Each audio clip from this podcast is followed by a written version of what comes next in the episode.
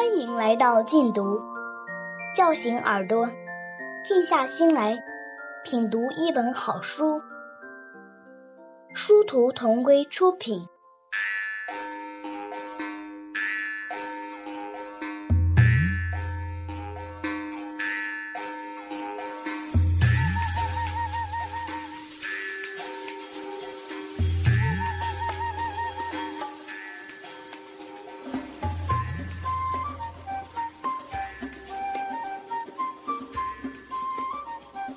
尔古纳河右岸，作者迟子建，朗读者一二。尼浩在春天时生下一个男孩，鲁尼给他取名为果格利。我们都喜欢果格利，但伊芙琳除外。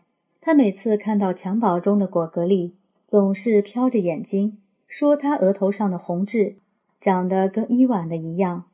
伊万的命不好，他也不会有好命的。当然，他说这话的时候，伊万是不在场的。鲁尼并不在意伊芙琳的话，他知道金德没有得到尼号，伊芙琳一直心怀不满。果格利出生后不久，伊芙琳为金德说了一门亲。那个女孩很能干，叫杰夫琳娜，性情很温和，但嘴巴有点歪。好像他终日为什么事情而气不顺。金的说他不喜欢那个女孩，而伊芙琳说她喜欢。金的说：“难道我有一个歪鼻子的母亲还不够，还要再娶一个歪嘴的女人回来？”伊芙琳气得要疯了，她大吼着：“你喜欢的娶不上，不喜欢的会送上门，这就是你和你父亲的命。”金德说：“如果你逼我娶她。”我就从山崖上跳下去。伊芙琳冷冷笑着说：“你要真有这骨气，也算是我伊芙琳的儿子。”雨季一来，男人们又去乌奇罗夫了。他们走的时候把猎品也带去了，打算回来的时候换回我们需要的东西。哈姐说：“他们在东大营受训的时候，每天要列队跑步，练格斗和刺杀。”还要学习侦查的科目。达西最机灵，他被编在侦查班。达西学会了拍照，日本人还教他学日语。哈写说伊万拒绝说日语，一让他说日本话，他就把舌头斜伸出来，让铃木秀男看，意思是他的舌头不管用，说不了。所以往往一到学日语的时候，伊万就要挨饿。铃木秀男惩罚伊万，说：“你的舌头都不能说话了，自然也不能吃东西了。”他们这次受训只有四十几天，秋天的时候就回来了。他们换回来的物品少得可怜。哈谢说：“如果不是伊万有远见，偷着把二十几张灰鼠皮和六张袍皮藏在了东大营附近的一个山洞里，而没有全都拿到满洲畜产株式会社。”那么他们带回来的东西会更少。受训结束后，伊万跑到那个山洞，悄悄取了东西，趁着天黑到乌奇罗夫找到许才发，换了些子弹、白酒和盐。不然，本来因为驯鹿的损失而使生活陷入困境的那一年，将会更加的艰难。民国三十一年，也就是康德九年的春天。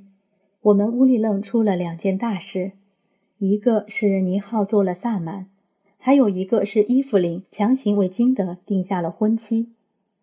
那年的阿涅节，也就是春节，刚刚过去，尼浩的行为就有些怪异。有一天傍晚下着雪，他忽然跟鲁尼说要去看落日。鲁尼说：“下雪的日子怎么会有落日呢？”尼浩没说什么，他鞋也不穿。光着脚就跑出去了。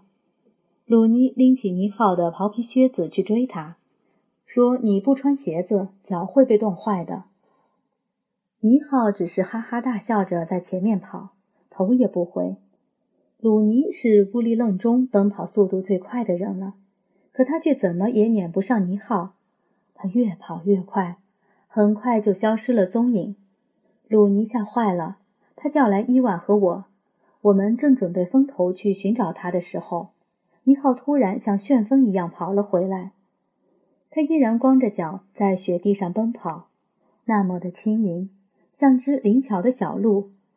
回到西楞柱后，尼浩若无其事地抱起果格丽，撩起衣服给他喂奶，好像什么都没发生过。他的那双脚一点都没有冻着。我问他：“尼浩，你刚才去哪里了？”尼浩说：“我就在这里给果格丽喂奶呀。”我又问他：“你的脚冷不冷啊？”尼浩指着火塘说：“我守着火，怎么会冻脚呢？”我和鲁尼互相看着，心里都明白，尼浩可能要做萨满了，因为那正好是尼都萨满去世的第三年，我们氏族该出新萨满了。之后不久，尼浩就病了，他躺在火塘旁，昼夜睁着眼睛。不吃不喝也不说话，足足躺了七天，然后打了一个哈欠，坐了起来，就像刚打完一个盹似的。问鲁尼：“雪停了吗？”七天前他躺下的那个时刻，天下着雪。鲁尼说：“雪早停了。”尼浩就指着果格丽说：“怎么我睡一会儿觉的功夫，他就瘦成这样了？”尼浩七天没有哺乳果格丽，鲁尼只能给他喝驯鹿奶，他自然是要瘦了。就在尼浩坐起来的那个时刻，玛利亚慌慌张张的跑进来报信，说是马鲁王死了。他活了有二十年了，是老死的。我们都沉浸在哀痛之中。一般来说，马鲁王走后，他脖颈下的铜铃被取下来后。要存放在萨满那里，等选中了新的马鲁王，再由萨满给他佩戴上去。我们到了鹿群中，只见马鲁王侧身倒在地上，他身上的毛发由于经历了岁月风雨的侵蚀，看上去就像斑斑残雪。我们跪在他面前，尼浩很自然地走上前，他解下马鲁王颈下的那对铜铃。突然把它们放入口中，鲁尼惊叫着：“尼浩，你怎么吃铜铃呢？”他的话音才落，那对铜铃已经被他干净利索地吞进口中。铜铃足有野鸭蛋那么大，就是牛的粗嗓子眼儿，也不可能那么顺利地把它们吞进去。鲁尼吓坏了，倪浩却像没事人似的，连个嗝都没打。每年的四月底到五月是母鹿产崽的季节，那时我们会找一处依傍着河流、石蕊比较丰厚的山沟做接高地，把公鹿、阉鹿圈进简易园，阉鹿圈进简易鹿圈，以使接高顺利。那时离母鹿产崽的日子还有一个月的时光呢，我们还没有选择接高地，依然滞留在旧营地。吞下铜铃的尼浩突然对我们说：“新的马鲁王要出世了。”尼浩说的没错，有一只白花的母鹿突然间发出叫声，跟着一只雪白的小鹿崽诞生了。它看上去就像落在大地的一朵祥云。我们和尼浩奔向那只鹿崽的时候，尼浩突然间停了下来，他张开嘴，伸出一双手来，轻而易举的。就把铜铃从嘴里吐了出来。他一手托着一个铜铃，慢慢的走向刚诞生的马鲁王。那铜铃看上去是那么的干净明亮，好像刚被锻造出来。尼浩的身体里一定有一条清澈的河流，才能把铜铃上的风尘洗刷得如此彻底。那只驯鹿崽成了我们的马鲁王。尼浩最终把铜铃挂在了他的颈下。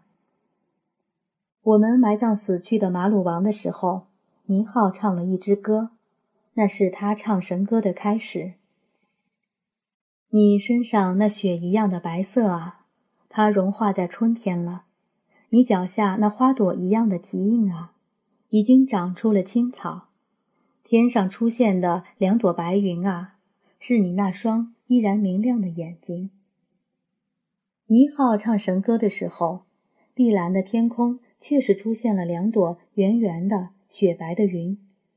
我们望着他，就像望着我们曾经熟悉的马鲁王的那双明净的眼睛。鲁尼满怀怜爱地把尼浩抱在怀中，用手轻轻抚摸着他的头发，是那么的温存和忧伤。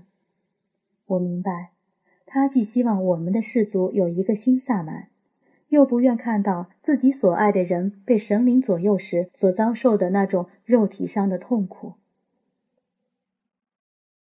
草绿了，花开了，燕子从南方回来了，河流上又波光荡漾了。尼浩当我们氏族萨满的仪式就在春光中举行了。按照规矩，新萨满的请教仪式。需到老萨满所在的乌力楞去。那时尼浩又怀孕了，鲁尼怕她出去辛苦，就由伊万出面，从别的氏族请来了一位老萨满，为尼浩主持新萨满的出道仪式。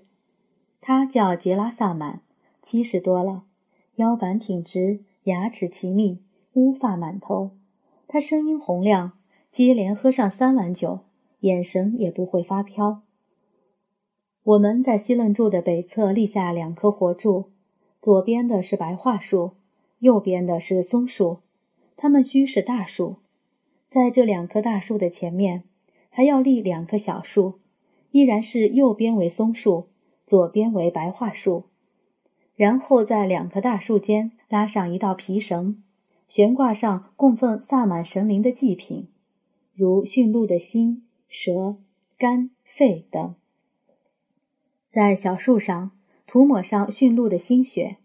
除此之外，杰拉萨满还在西楞柱的东面挂上一个木质的太阳，在西面挂上的则是月亮。又用木块做了一只大雁、一只布谷鸟，分别挂上去。跳绳仪式开始了，全乌力楞的人都坐在火堆旁，看杰拉萨满跳，看杰拉萨满教尼号跳绳。尼号披挂着的正是尼都萨满留下的神衣，不过他们经过了杰拉萨满的改造，因为尼都萨满一度胖过，又比尼号高，神服对他来说过于肥大。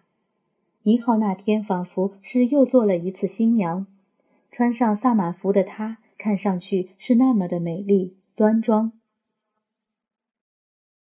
神衣上面既有用木片连缀成的人的脊椎骨的造型，又有象征着人的筋骨的七根铁条、雷电的造型，以及大大小小的铜镜。他系着那条披肩，更是绚丽。那上面挂的饰物有水鸭、鱼、天鹅和布谷鸟。他穿着的神裙缀着无数串小铜铃，吊着十二条彩色的飘带，象征着十二个属相。他戴的神帽像一只扣在头顶的大画皮碗，后面垂着长方形的布帘，顶端竖着两只小型的铜制鹿角，鹿角叉上悬挂着几条红、黄、蓝的象征着彩虹的飘带，而神帽的前面垂着红色的丝条，刚好到尼浩的鼻梁那里，使他的目光要透过丝条的缝隙才能透射出来，为他的眼睛。增添了神秘感。跳绳之前，按照杰拉萨满所教的，尼浩先在全乌力楞的人面前讲了几句话，表示他成了萨满后，一定要用自己的生命和神赋予的能力保护自己的氏族，让我们的氏族人口兴旺，驯鹿成群，狩猎年年丰收。然后他左手持着绳鼓，右手握着跑腿鼓槌。跟着杰拉萨满开始跳绳了。杰拉萨满虽然年纪很大了，但他跳起绳来是那么的有活力。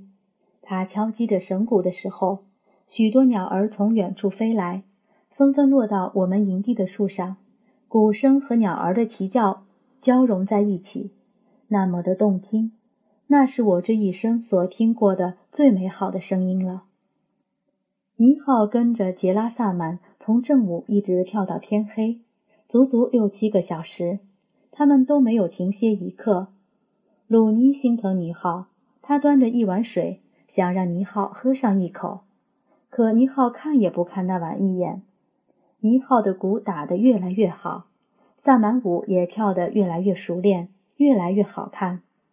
当他们停下来的时候，鲁尼碗里的水比先前多了，那是他额头上滚下的汗水注入其中了。杰拉萨满在我们营地住了三天，跳了三天的绳。他用他的鼓声和舞蹈，使尼浩成了一名萨满。杰拉萨满要走了，伊万带着两头酬谢的驯鹿去送他。就在他们要离开营地的时候，在送行者的行列中，伊芙琳出现了。他穿了一身的黑衣裳，看上去就像一只乌鸦。伊芙琳说：“她已为自己的儿子金德定下了婚期，等到金德从乌奇罗夫受训回来，他就要迎娶他的新娘杰弗琳娜。”他说：“他儿子的婚礼一定要由一位德高望重的萨满来主持。他喜欢杰拉萨满，所以提前向他发出邀请，请他答应。”我还记得杰拉萨满只是抽了一下嘴角，既没点头也没摇头，就骑上驯鹿，跟我们招了招手，换伊万上路。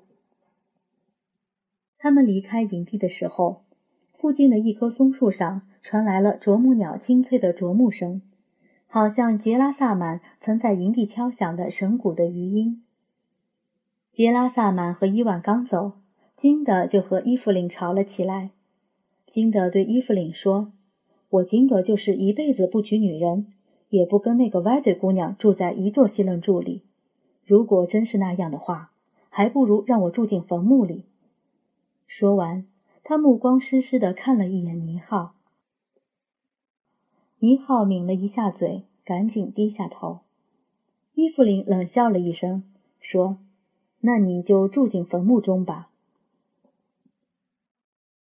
男人们去东大营的时候，伊芙琳果然开始了对婚礼的筹备。她平素攒下的一块块布全部被拿了出来。她要给金德和杰弗琳娜各缝制一套礼服。我羡慕伊芙琳的手艺，所以她做活的时候，我就抱着安道尔去看。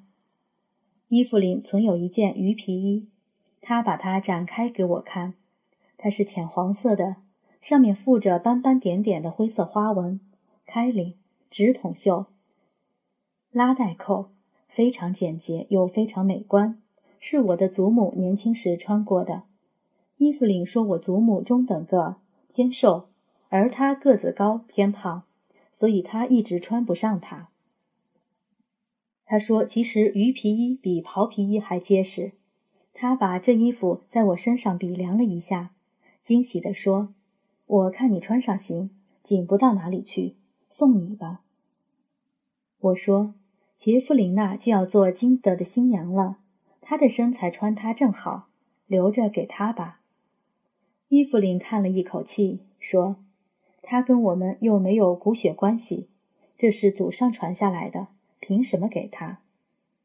我从他的叹息声中感悟到，他骨子里对这门亲事也是不太满意的，就劝阻他：“不要太拗着筋的，他不喜欢杰弗琳娜，何必逼他呢？”伊芙琳直着眼，定定地看了我半晌，轻声说。你喜欢拉吉达，可拉吉达去哪里了呢？伊万喜欢纳杰神卡，最后纳杰神卡还不是带着孩子离开了他。林可和你俄格都阿玛都喜欢达马拉，可他们最后快成仇人了。金的喜欢尼浩，尼浩最后还不是嫁给了鲁尼。我看透了，你爱什么，最后就得丢什么。你不爱的。反而能长久的跟着你。说完，伊芙琳又叹了一口气。我不忍心跟一个心底积存着深深的情感忧伤的女人，在谈什么幸福对一个人的重要，哪怕那幸福是短暂的，也就随他去了。伊芙琳为金德缝制了一件藏蓝色的左右开叉的长袍，领口和袖口镶上浅绿的花边。她还用那些本已派不上大用场的碎袍皮和布头，为杰弗琳娜连缀成一件礼服。那是条上身紧、下摆宽的长裙，半月形的领子，马蹄袖，腰间镶着翠绿的横道，非常漂亮，让我想起尼都萨满为母亲缝制的那条羽毛裙子。配这件礼服的是一双扎着花边的鹿皮靴子。此外，他还为他们做了一床袍皮被和一条野猪皮毛做成的褥子。他说不能让新娘睡熊皮褥子，那样会不生养的。当男人们从东大营受训归来时，伊芙琳已经把婚礼需要的东西配办齐全了。那是晚夏时节，也是森林中的植物生长的最旺盛的时节。伊芙琳跟金德说。让他迎娶杰弗琳娜的时候，他不再反对。达喜这次回来显得神采飞扬，他带回来一件土黄色的棉大衣。他在东大营不仅学会了骑马，还跟着侦察班偷渡过了额尔古纳河，到左岸去了。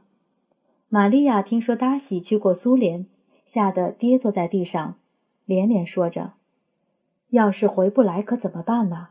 日本人这不是把我的独苗往悬崖下推吗？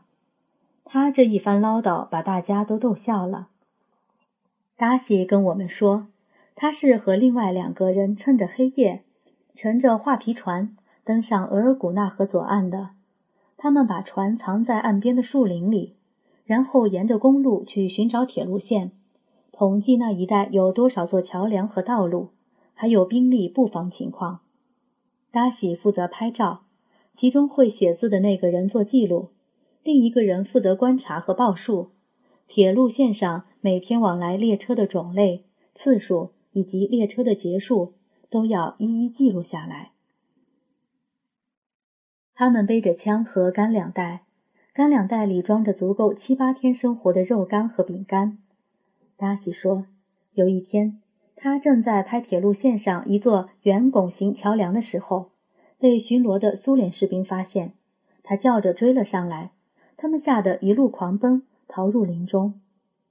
达喜说：“幸亏他把照相机挎在了脖子上，否则会在惊慌中丢的。”从那天起，他们发现道路和桥梁上增加了巡逻的人数和次数，他们的侦查难度也就越来越大了。达西他们在苏联境内待了七天，然后找到藏画皮船的地方，趁着黑夜返回右岸。日本人对他们的侦查成果很满意，给每人奖励了一件棉大衣。感谢收听，下期节目见。